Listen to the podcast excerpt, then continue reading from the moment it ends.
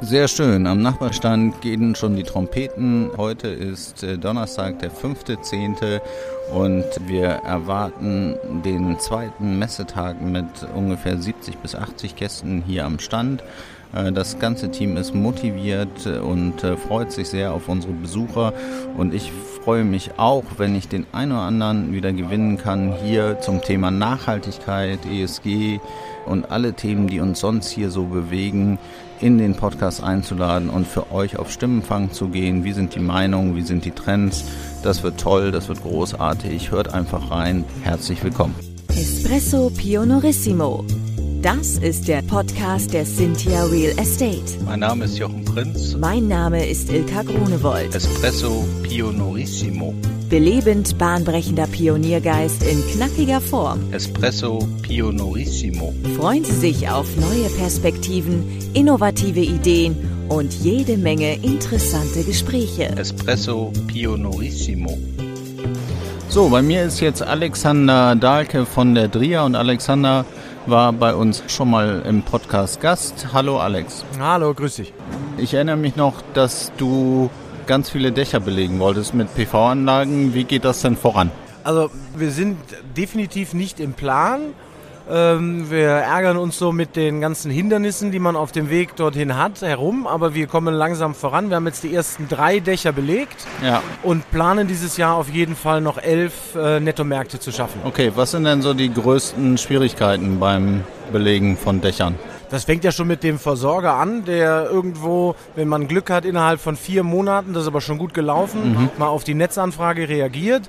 Wir sind dementsprechend jetzt proaktiv hingegangen und haben einfach mal für alle Grundstücke, die theoretisch in Frage kommen, überall die Netzanfragen einfach schon mal bei den Versorgern platziert. Mhm. Äh, wir haben es jetzt in ja, fünf Monaten geschafft, eine Zusage zu kriegen. Das ist schon traurig. Ja, das stimmt. Äh, woran glaubst du, liegt das? Na, ich glaube, dass der Versorger gar nicht so das Rieseninteresse daran hat, genug Manpower in dem Bereich zur Verfügung zu stellen. Ich habe jetzt auch noch keinen getroffen, der an, ansatzweise ausreichend Manpower dort sitzen hatte. Wir haben zum Beispiel in Gummersbach, wo wir jetzt die erste Netzzusage haben, da ist dann eine Person für zuständig und die hat 400 Anträge auf dem mhm. Tisch. Gibt es noch weitere Stellen, wo es hapert? Es hapert auf jeden Fall auch noch an der Stelle mit den Banken. Das Thema ist da noch nicht angekommen. Aufgrund der steuerlichen Thematiken, die wir ja haben, agiert man ja also mit einer Betreibergesellschaft, die die Dächer anmietet. Ja. Und damit das Ganze auch rechtlich und finanzierungstechnisch funktioniert, muss man mit Dienstbarkeiten arbeiten. Die müssen natürlich insolvenzsicher sein. Mhm. Und jede Bank, also wir haben jetzt schon, wir sind mit fünf Banken gerade gleichzeitig im Austausch, hat andere Vorstellungen, wie das aussehen darf. Okay. Und an dem Punkt diskutiert man dann auch ewig, bis man mal Lösungen hat. Und es gibt auch Banken, die sagen, naja, eigentlich wollen wir gar keine Dienstbarkeiten mehr für unsere Grundpfandrechte lassen. Und dann sage ich im Gegenzug, ja, aber ihr wollt grüne Bonds machen, ihr wollt grün werden, ihr sagt, ja. wir müssen die Immobilien grün ja. machen und dann stellt ihr euch da an den Weg, euer Ernst? Ja, ja aber das ist ja, glaube ich, immer die, so die Arbeit in der Aufbauarbeit, dass ja keiner so genau weiß, wohin es geht und wie es genau geht so und dass sich alles irgendwie zurechtrütteln muss. Äh, insofern schon beeindruckend von dir, dass du diese Pionierarbeit an der Stelle sozusagen leistest. Was hattest du dir denn vorgenommen? Du sagst jetzt elf Dächer werden wir vielleicht schaffen dieses Jahr. Was dachtest du denn ist möglich? Also wir hätten schon Richtung 30, 40 dieses Jahr noch gewollt. Von den Kapazitäten her wäre das auch gegangen, aber man muss ganz, dann, ganz einfach sagen, dass es halt dann unrealistisch ist, äh, innerhalb der ganzen Maßnahmen und Abstimmungen ja. und behördlichen Themen, die zu erledigen sind. Aber das Ziel für die nächsten 24 Monate würde dann so bei 110 Dächern, 20 Megawatt liegen. Da wollen wir schon hin. Okay, und das kriegt ihr hin, so von der Manpower, das umzusetzen? Also wenn jetzt die Behörden und die Banken da mitmachen würden, wenn das nicht mehr das Problem ja. wäre, dann würde ihr sagen, das ist eigentlich kein Thema, weil der, der die Anlage aufs Dach setzt, der ist, steht bereit und die Module stehen auch im Keller rum? Ja, wir haben jetzt zum Beispiel, was wir gemacht haben, ist, wir haben eine größere Anzahl Wechselrichter auf Sicherheit schon mal gekauft, ja. damit wir jetzt für dieses Jahr kein Problem mit Wechselrichtern kriegen können. Da ist teilweise äh, sag ich mal, ist da so ein gewisses Risiko, dass auf einmal Wechselrichter vergriffen sind. Module ist etwas einfacher. Die, ich sage jetzt mal 50, 60 Märkte im Jahr zu belegen, das kriegen wir, das kriegen wir mit dem Team hin. Entsprechend suchen wir parallel jetzt auch einfach noch weitere Nettodächer, sind mit vielen Nettoeigentümern im, im Gespräch, weil unsere eigenen, von den eigenen Portfolios sind bald belegt. Und da wir mit Netto jetzt einen guten Rahmenvertrag haben, bleiben wir erstmal auch mit dem Fokus bei Nettomärkten, weil halt auch die Diskussion mit den Mietern, die sind auch noch relativ unreif. Du sagst. Pionierarbeit, so ist das auch bei vielen Mietern nach wie vor. Die wissen teilweise noch nicht, will ich selber machen, will ich so machen. Und, und ähm, ja, da muss man auch den richtigen Mietpartner haben, denn es geht ja darum, dass wir Mieterstrom machen. Also der Strom soll ja genutzt werden im Haus und nicht ins Netz einfach eingespeist werden. Okay. Unabhängig von deinen äh, beruflichen Bemühungen, von deiner beruflichen Pionierarbeit, was tust du privat persönlich? Was ist dein Beitrag zur Nachhaltigkeit? Also wir haben jetzt in der Familie das, ähm, das erste Elektroauto mhm. und wir hatten schon vorher, jetzt haben wir ein bisschen andere Situation, wie ich erzählt hatte. Ich wohne ja privat in den Niederlanden, meine ja. Frau ist Holländerin, ja. Kinder wachsen in Holland auf und wir hatten sowieso, als wir unser Haus gebaut haben, direkt eine PV-Anlage installiert und dadurch, dass jetzt fünf Jahre später das erste Elektroauto gekommen ja. ist, haben wir die nochmal erweitert, nochmal verdoppelt. Haben wir jetzt so knapp 40, 45 Module haben wir jetzt auf dem Dach. Ja. Und das reicht halt schon mal da aus, um komplett autark zu sein. In Holland hast du den großen Vorteil, dass der Zähler rückwärts läuft. Okay. Das heißt also, wir haben keine Stromrechnung mehr, weil wir mehr Strom produzieren, als wir selber verbrauchen. Wir arbeiten auch mit einer Wärmepumpe zu Hause. Ja. Haben entsprechend äh, mit äh, Tiefenbohrungen dort gearbeitet, also Erdwärmepumpe dort verwendet. Ist ein tolles System. Eignet sich natürlich nicht für jeden, aber wenn man neu baut an der richtigen Stelle, bis, sind wir jetzt quasi, was das betrifft, komplett autark. Ja, das ist cool. So, bei mir ist jetzt Frank M. Huber, CEO von Verenford Capital und äh, guter alter Freund von mir. Hallo Frank. Hallo Jochen, wie geht's dir? Äh, ganz gut. Heute ist ja der zweite Messetag so. Wir haben viele spannende Gespräche, viele Netzwerkpartner, die zu uns immer wieder an den Stand kommen und das ist ja ein bisschen wie Klassentreffen. Na, für einen zweiten Expo-Tag siehst du auch wirklich noch hervorragend aus. Ja, ja, ich habe wahrscheinlich nicht so lange durchgehalten wie du gestern Nacht, aber äh, tatsächlich, es war insgesamt ein schönes, rundes Programm und ich wusste, dass ich um neun wieder hier stehen muss. Also insofern habe ich mich ein bisschen zurückgehalten, aber es war für mich perfekt. Naja, das tun wir ja alle ein bisschen. Also wir kommen ja auch in die Jahre ne? und äh, alles zu seiner Zeit. Die Partys im P1 auf der Expo Real sind auch für mich vorbei. genau. Ähm, was äh, hast du denn zum Thema Nachhaltigkeit jetzt auf der Expo so gestern wie heute erfahren? Wie geht es da weiter? Wie sind die Trends? Was gibt es für Besonderheiten? Geht das Thema in den Hintergrund vor den aktuellen Herausforderungen der fehlenden Käufe so im Markt? Wie, was nimmst du da wahr? Naja, für unsere gemeinsame Aktivität so ein bisschen schlechte Neuigkeiten. Ja, ich finde schon, dass es ein bisschen in den Hintergrund tritt. Aber wenn wir festhalten, das Thema verschwindet ja nicht. Ja, ist kein Trend, ne? ist keine Eintagsfliege und ist nicht heute da und morgen weg, sondern wird uns sicherlich noch länger begleiten. Was macht ihr denn da bei Verifort aktuell? Naja, aktuell sind wir ja immer noch dabei, ähm, unser Mannheim-Objekt, das ja unser ESG-Pilotprojekt ist, ähm, entsprechend weiter zu optimieren. Da ist ja Ceylan, unsere ESG-Beauftragte, die du ja. auch ganz gut kennst. War gestern bei uns. dabei, ähm, zu gucken, dass wir das Gebäude energetisch jetzt wirklich mal so aufstellen, dass es auch wirklich ein ESG-Gebäude wird äh, und nicht nur ein greenwashed-Gebäude ist, das sich irgendwie ESG schimpft. Ja, Absolut. Äh, weißt du, was ich wirklich schön finde seit vielen Jahren? Also wir sind ja sozusagen aus einer Kundenbeziehung zueinander gekommen, aber das Schöne ist, dass wir uns gegenseitig so unterstützen und immer im Gespräch bleiben. Das finde ich einfach sehr, sehr schön, weil wir uns dadurch, glaube ich, gegenseitig sehr stark bereichern kann ich immer unterstreichen, das sehen wir genauso. Und ich glaube, dass wir jetzt einfach in Zeiten, wo andere Themen die Immobilienindustrie belasten, ähm, halt auch ein bisschen die Fahne ESG hochhalten müssen und gucken müssen, ja. dass wir da endlich mal anfangen. Es wird ja. so viel über ESG gesprochen, jetzt im Moment ein bisschen weniger, aber in den vergangenen Jahren ganz, ganz viel. Aber passiert ist faktisch einfach immer noch viel, viel, viel zu wenig. Wir müssen endlich damit anfangen. Ja, ich glaube auch, dass es nur über die dauerhaften und nachhaltigen Partnerschaften geht. So, und dass du da halt immer tatsächlich im Austausch bleiben musst und auch gucken musst, was kann der andere schon. Das ist nicht mehr so ein isoliertes Business, wo du früher, früher hast du gesagt, dass du möglichst nichts teilst mit niemandem, so, damit niemand dir das nachmacht und heute weiß einfach jeder, dass es alleine eh nicht packen kann und der Markt riesig ist. Aber die Gespräche, ich weiß nicht, wie es dir gegangen ist, ja, aber ähm, wann immer wir jetzt Gespräche geführt haben, höre ich jetzt im Moment in erster Linie immer, ja, ESG kostet ja Geld und wer soll das bezahlen und die Mieten müssen dann ja steigen. Ich versuche den Leuten immer zu erklären, naja, das ist eine kommunizierende Röhre, was wir da haben. Ja? Ähm, wenn man sich mal die Entwicklung der Strompreise und insbesondere den, den Kosten der regenerativ produzierten Strompreise anguckt, dann sind die ja dramatisch gesunken. Das heißt, es wird dort ein Wechselspiel geben zwischen erster, also Netto-Kaltmiete, und der zweiten, sprich den Betriebskosten. Und das ist ein Thema, das jetzt gerade auf der Expo in ganz, ganz vielen Gesprächen bei mir aufgepoppt ist. Wie ging es dir denn damit? Also tatsächlich hatte ich das, äh, wer soll das alles bezahlen? Diese Diskussion, die verfolge ich jetzt schon seit drei oder vier Jahren. So, und tatsächlich finde ich diesen Austausch insgesamt schwierig. Also darüber, wer soll das bezahlen? Weil letzten Endes kann die Antwort darauf äh, nur heißen alle.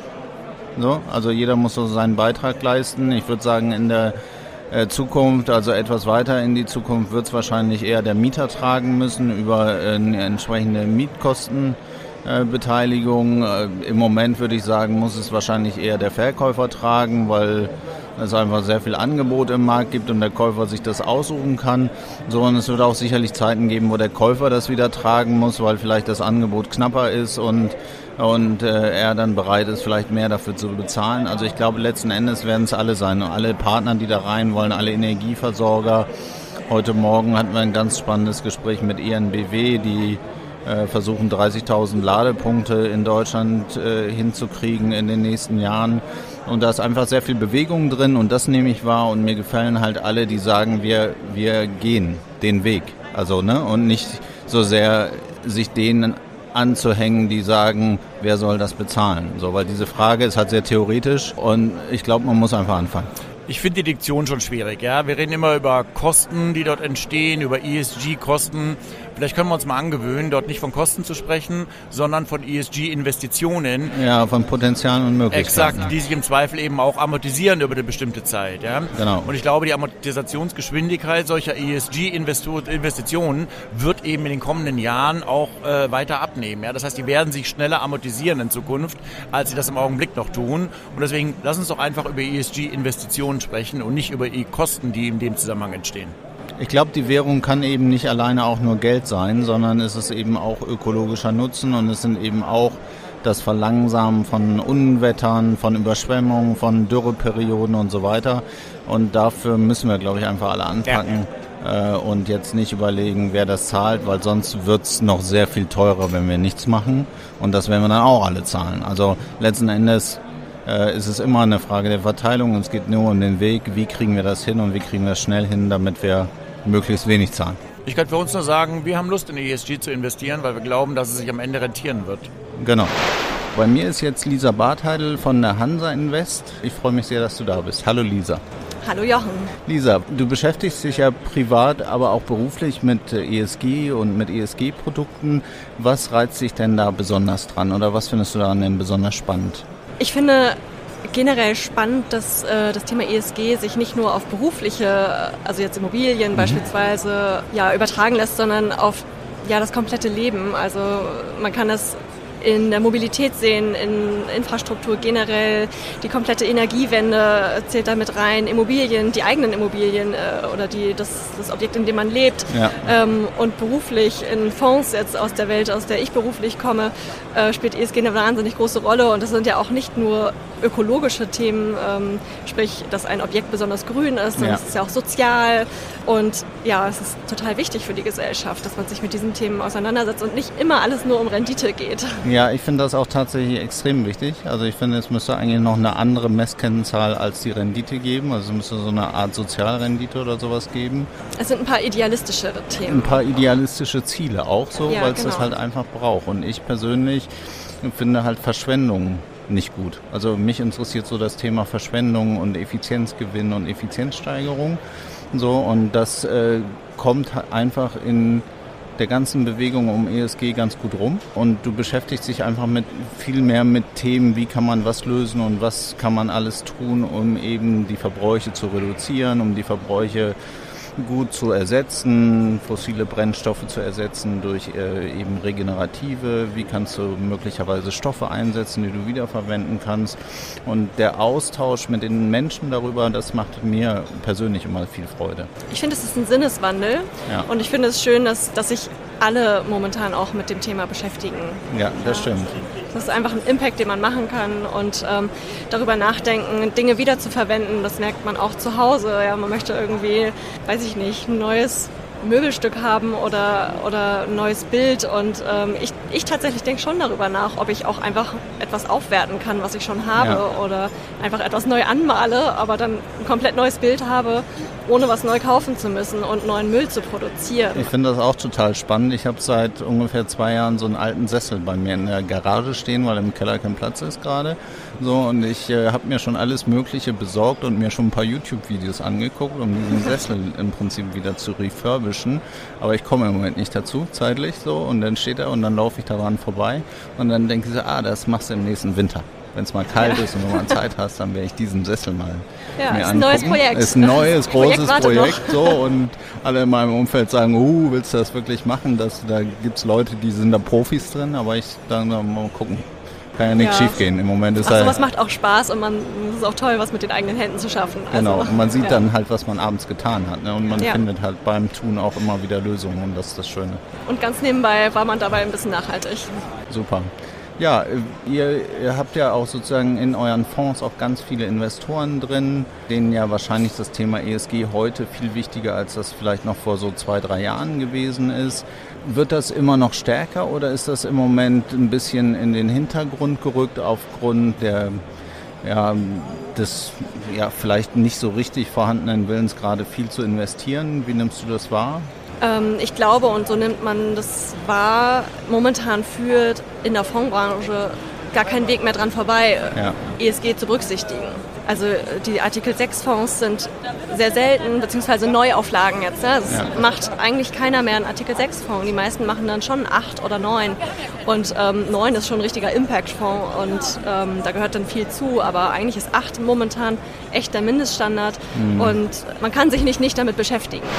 So, bei mir am Stand ist jetzt Mike Danielewski, mein Nachbar aus Monheim, wie schon jeder weiß. Und wir haben ja auch schon mal eine gemeinsame Podcast-Folge aufgenommen vor einiger Zeit. Hallo Mike. Hallo Jochen. Mike, äh, du bist ja auch von BCLP. So, gestern war schon der Kollege Wilmsen hier, Martin, und äh, hat schon seine Eindrücke zum Thema Nachhaltigkeit gegeben. Was tust du denn persönlich zum Thema Nachhaltigkeit? Ganz persönlich versuche ich tatsächlich mehr Bahn zu fahren. Mhm. Wie du weißt, habe ich das ja, ich bin ja großer Bahncard 100-Nutzer. Die Bahn erleichtert es einem nicht zurzeit. Ja, die Bahn kommt? Naja, nicht immer, leider Gottes. Und seit Corona wird das immer schwieriger. Aber das ist so mein eigener großer Beitrag. Ich musste aber, und das ist leider Gottes tatsächlich die Wahrheit, ähm, aufgrund der Unregelmäßigkeiten im Bahnverkehr tatsächlich wieder vermehrt aufs Auto umsteigen, was ja. ich persönlich nicht toll finde. Okay. ESG ist ja auch ein äh, Thema. So, äh, ja. ich habe äh, schon aus dem einen oder anderen Gespräch mit dir gemerkt, das könnte ein leichtes Reizthema im Moment sein. Da gibt es äh, hier auf der Messe sehr differenzierte Einstellungen tatsächlich zu. Warum ist es denn für dich ein Reizthema? Ja, es ist kein Reizthema, es ist nur ein Thema, was in der Tat auch viele unserer Mandanten gerade umtreibt und in der Restrukturierungssituation äh, ein zusätzlicher, ich sag mal, eine zusätzliche Hürde darstellt. Also wir sehen schon, äh, gerade wenn man Immobilienrestrukturierung betreibt, äh, erheblichen Finanzierungsbedarf für ja. ähm, ESG. Absolut. Der kommt, muss man sich so vorstellen, praktisch nochmal oben drauf. Ja? Also wenn ich eine Immobilie in ihrem Lifecycle irgendwo am Ende habe und möchte eigentlich jetzt umfinanzieren, refinanzieren und das jetzt gerade in einer kritischen mhm. Situation, ist ESG schlicht und ergreifend nochmal ein Kostenfaktor, der oben drauf kommt. Ja, wenn man sich aber natürlich den Gebäudebestand so in Deutschland anguckt und äh, sieht, dass so rund äh, 80 Prozent aller Gebäude eher Bestandsgebäude sind, also eher älter als fünf Jahre, dann äh, glaube ich, gibt es halt einen riesen Bedarf und eigentlich ist ja auch in den letzten Jahren nicht so sehr viel in Gebäudebestand, in CapEx reingeflossen. Oder? Und deshalb gibt es ja so vielleicht auch so ein bisschen Nachholeffekte jetzt an ja. der Stelle.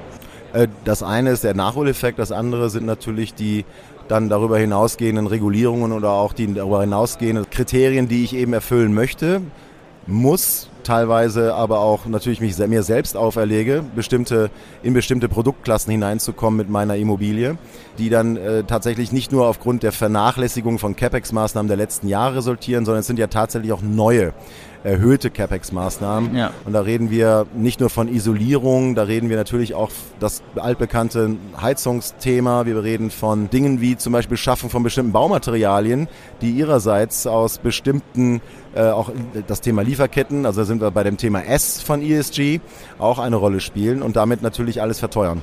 Okay. Glaubst du denn, dass ESG ein Trend ist, den man jetzt vielleicht im Moment äh, aufgrund der Themen, weil es halt im Moment sehr anstrengend ist für das eine oder andere Unternehmen, gerade so auch in der Restrukturierung, dass man das lieber auf die Seite packen sollte? Oder glaubst du, dass es gar nicht mehr daran vorbeigeht? Nein, auf die Seite packen kann man das Thema nicht. Also da bin ich, äh, da bin ich ziemlich klar. Also wir haben, äh, was das Thema betrifft, ein, also was das überbordende Thema betrifft, einen hohen, hohen, hohen Handlungsdruck und hohen Handlungsbedarf.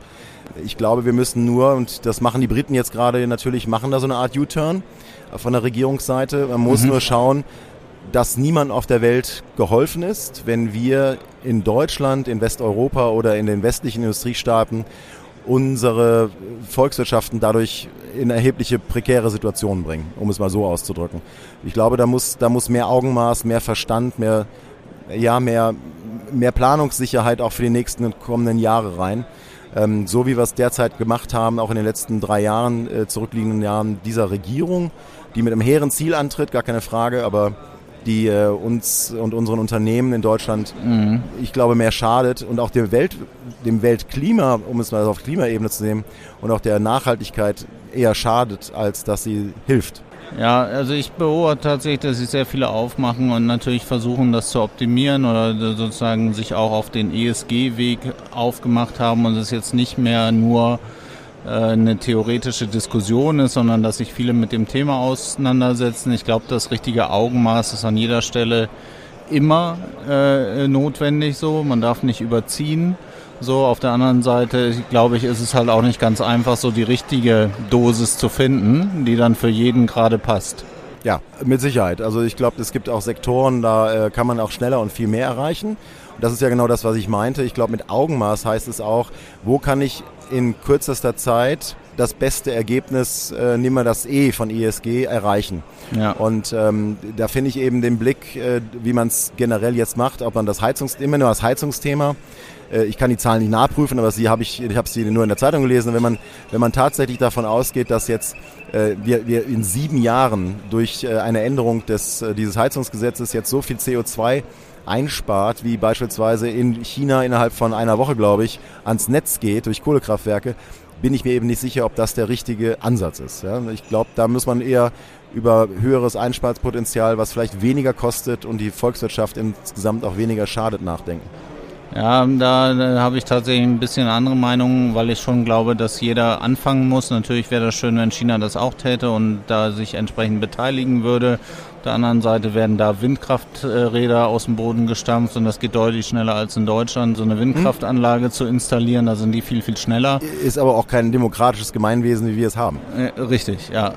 Also es hat sicherlich alles so seine Für und Widers. Ich persönlich frage mich halt immer, was ist mein persönlicher Beitrag ja. und gucke nicht so sehr, was machen die anderen oder was machen die anderen falsch, sondern überlege mir halt eher, was kann ich tun, um mhm sozusagen das gesamte Vorhaben zu unterstützen und was sind die Möglichkeiten, die ich habe dabei. Ne? So, ich finde tatsächlich einiges überreguliert, so einiges schwierig und einiges einfach per se schon schwierig, weil die Strukturen halt so sind, wie sie sind. So, aber ich finde halt, sich darüber zu beklagen, alleine reicht nicht aus, sondern man muss halt auch irgendwie trotzdem weiterdenken, was du machen kannst. Ja, und das äh, ist auch der richtige, also das halte ich auch für den richtigen Ansatz, dass jeder an sich, also jeder bei sich auch anfängt. Das ist so dieses uralte Prinzip der Subsidiarität, dass wir alle ja. daran nachde darüber nachdenken, was können wir selbst machen. Ja, kaufen wir andere Klamotten, ja, anstatt ja. Äh, die, die in Bangladesch gefertigt werden, ist ein Punkt. Ja. Äh, Fahre ich mehr Bahn anstatt oder mehr Fahrrad anstatt mehr Auto. Das sind alles Punkte, über die bin ich, da bin ich absolut bei dir. Ja, oder muss ich, also mir geht es viel um Verbräuche und Ineffizienzen. So, also kann ich durch andere, durch andere Technologie oder durch neuere äh, Heiztechnik möglicherweise weniger, äh, weniger Kilowattstunden Strom und, und Gas Absolut. und so weiter verbrauchen und diese Hebel zu ziehen. Ja. Ne? Also die eigentlich keinem schaden, weil äh, der, der Kunde, unsere Mieter, die wollen das warm haben, aber die wollen nicht unbedingt so und so viel 100.000 Kilowattstunden an Wärme äh, rausjagen, die wollen es einfach warm haben. Mhm. So und das mit, einem, mit einer Technologie hinzukriegen, die weniger verbraucht, 20, 30 Prozent oder durch den Einsatz von Dämmungen dann ja. einfach äh, die Gebäude insgesamt effizienter zu machen. Das finde ich toll, weil das keinem schadet. So, der Mieter hat es trotzdem warm. Natürlich hast du die CapEx-Maßnahme, aber du hast halt dadurch auch den Mieter langfristig in deiner Immobilie gebunden. Und wer dir die Immobilie später abnimmt, der wird die vielleicht auch lieber wollen, weil sie halt energetisch schon weiter ist als sie war vor der Maßnahme. Auch wenn du die CapEx-Maßnahme vielleicht nicht eins zu eins umlegen kannst und wieder bekommst, aber du hast auf jeden Fall deinen, deinen Vermögenswert ein Stück weit gesichert. Klar, aber wir sind uns einig, dass das Geld kostet. Wir sind ja. uns auch einig, dass das von jemandem ja bezahlt werden muss letztlich, was nicht heißt, dass wir es nicht können. Ja, nee, äh, gar das, keine Frage. Da, da, ich glaube, das ist einfach die Aufgabe. Wir müssen uns halt überlegen, wie lässt sich das finanzieren. Ne? So, ja. Und ist es jetzt gerade, also ich würde sagen im Moment, und das ist ja, denke ich, möglicherweise bei deinen Mandanten so, die sich jetzt in der Restrukturierung befinden, liegt halt vieles bei den Verkäufern, die das gerade tragen müssen, weil einfach das Angebot an Immobilien so groß ist und keiner kauft oder wenig Leute kaufen. Aber ich glaube, das wird sich immer wieder unter den Beteiligten, die an so einer Immobilie dran sind, irgendwie ausgleichen. Aber das geht halt nicht alles von heute auf morgen. Heute auf morgen ist das Stichwort. Ne? Das ist ja genau das, was ich kritisiere. Ja. Da ich eben sage, dass ähm, wir, und dann wird immer entgegengehalten, wir haben zu viel Zeit verloren.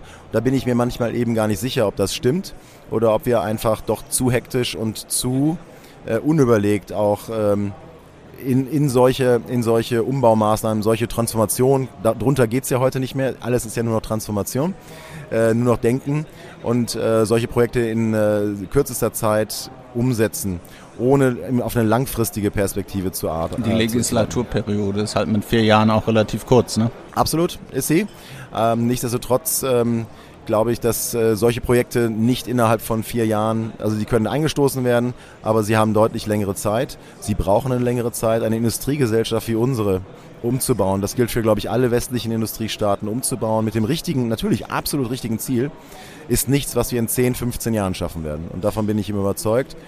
Und da müssen wir eben aufpassen, dass wir da hier in der Tat nicht ähm, einfach den zweiten Schritt vor dem ersten machen.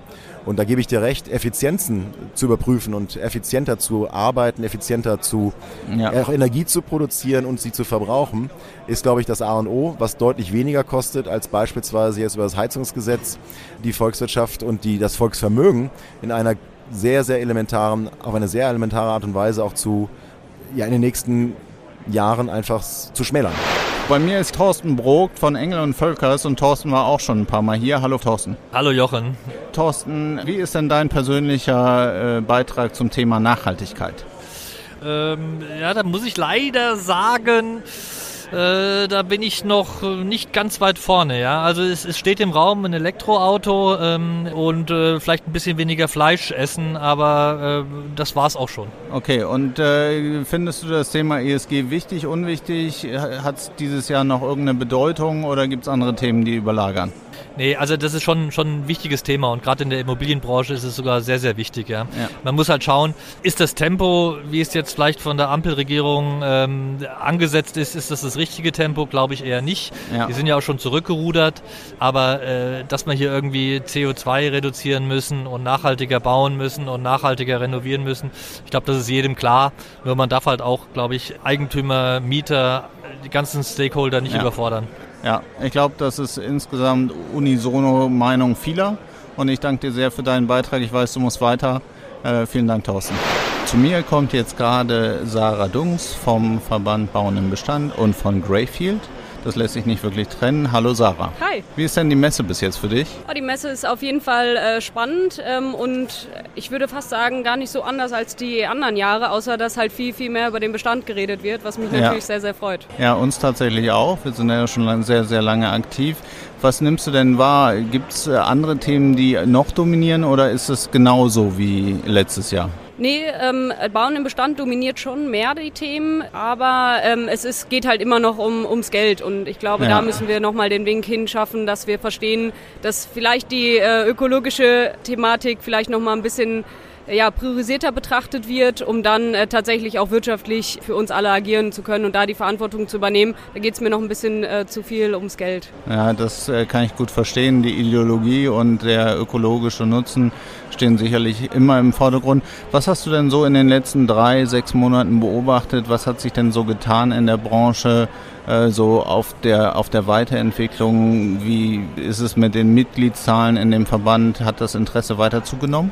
Ja, absolut. Also wir haben ja im Februar 23 uns gegründet, haben äh, letztes Jahr auf der Expo hier zusammengesessen und mit den Gründungsmitgliedern gesprochen. Und seitdem erfahren wir einen enormen Rückenwind. Es gibt natürlich viele, die uns noch mit Skepsis gegenüberstehen, aber auch wahnsinnig viele, die uns äh, super viel Rückendeckung geben und uns da unterstützen. Wir sind aktuell 75 Mitglieder ja. und das finde ich eine tolle Entwicklung ähm, und äh, ja, ich blicke da wirklich positiv in die Zukunft. Okay, und wo siehst du die äh, Top 3 Herausforderungen für das nächste Jahr? Ich glaube, den Mut äh, zusammenzubekommen, äh, dass wir uns trauen, den Weg wirklich zu gehen. Das zweite Thema wird sein, dass wir uns ähm, verstehen müssen, dass in einem funktionierenden Wirtschaftssystem ja. wir uns umstellen müssen auf den Bestand. Der Bestand wird der neue Standard werden. Nächstes Jahr auf der Expo äh, wird wahrscheinlich kaum mehr über Neubau geredet werden. Und das dritte Thema ist, dass wir ähm, aufhören, über diese Ja-Abers zu diskutieren. Also wir bleiben immer da stehen. Wir müssen darüber hinaus, wir müssen die Lösungen entwickeln. Wir sind die Menschen, die schlau genug sind, es zu ändern. Und ähm, es ist unsere Schuld, wenn die Welt so ist oder bleibt, vor allem wie sie jetzt ist. Das heißt, wir müssen die Verantwortung übernehmen. Und ich glaube, da blicke ich positiv wirklich in die Zukunft. Das sind die drei Themen, ja. Ja, ich glaube, ich glaub, dass das ein ganz wichtiger Punkt ist, insbesondere der letzte. Wir müssen einfach mehr ins Machen kommen, müssen natürlich dabei auch miteinander sprechen und unsere Erfolge teilen und das gemeinsam schaffen. Aber äh, insbesondere müssen wir anfangen. Genau, absolut. Gut zusammengefasst. Ende Messetag 2 ist bald in Sicht. Wir empfangen hier die letzten Gäste des heutigen Tages. Äh, diese Folge war auch wieder ein schöner Erfolg mit vielen kontroversen Diskussionen. Es gibt nicht nur die Sicht, dass ESG sinnvoll ist, sondern auch, äh, dass man natürlich schauen muss, ob das gerade in die Zeit passt und ob vielleicht die eine Maßnahme zu viel oder zu wenig ist. Wir werden da weiter in der Diskussion bleiben und weiter auch weitere Gäste für den Podcast gewinnen, die vielleicht nochmal andere Perspektiven auf das Thema bringen werden aber auch in der Zukunft sicherlich immer wieder den einen oder anderen Praktiker für diesen Podcast gewinnen, damit wir alle lernen können, welche Maßnahmen sinnvoll in der Umsetzung sind und wie wir gemeinsam das Thema Nachhaltigkeit besser nach vorne treiben können. Ich danke euch sehr für euer Interesse und ich sage wie immer bis ganz bald. Wie hat es Ihnen gefallen? Haben Sie Fragen, Kritik oder Anregungen zu unserem Podcast? Dann freuen wir uns auf Ihr Feedback. Schicken Sie uns einfach eine E-Mail an podcast.cynthia.de. Espresso Pionorissimo. Weitere Infos finden Sie entweder in unseren Show Notes oder auf www.cynthia.de slash podcast. Bis bald!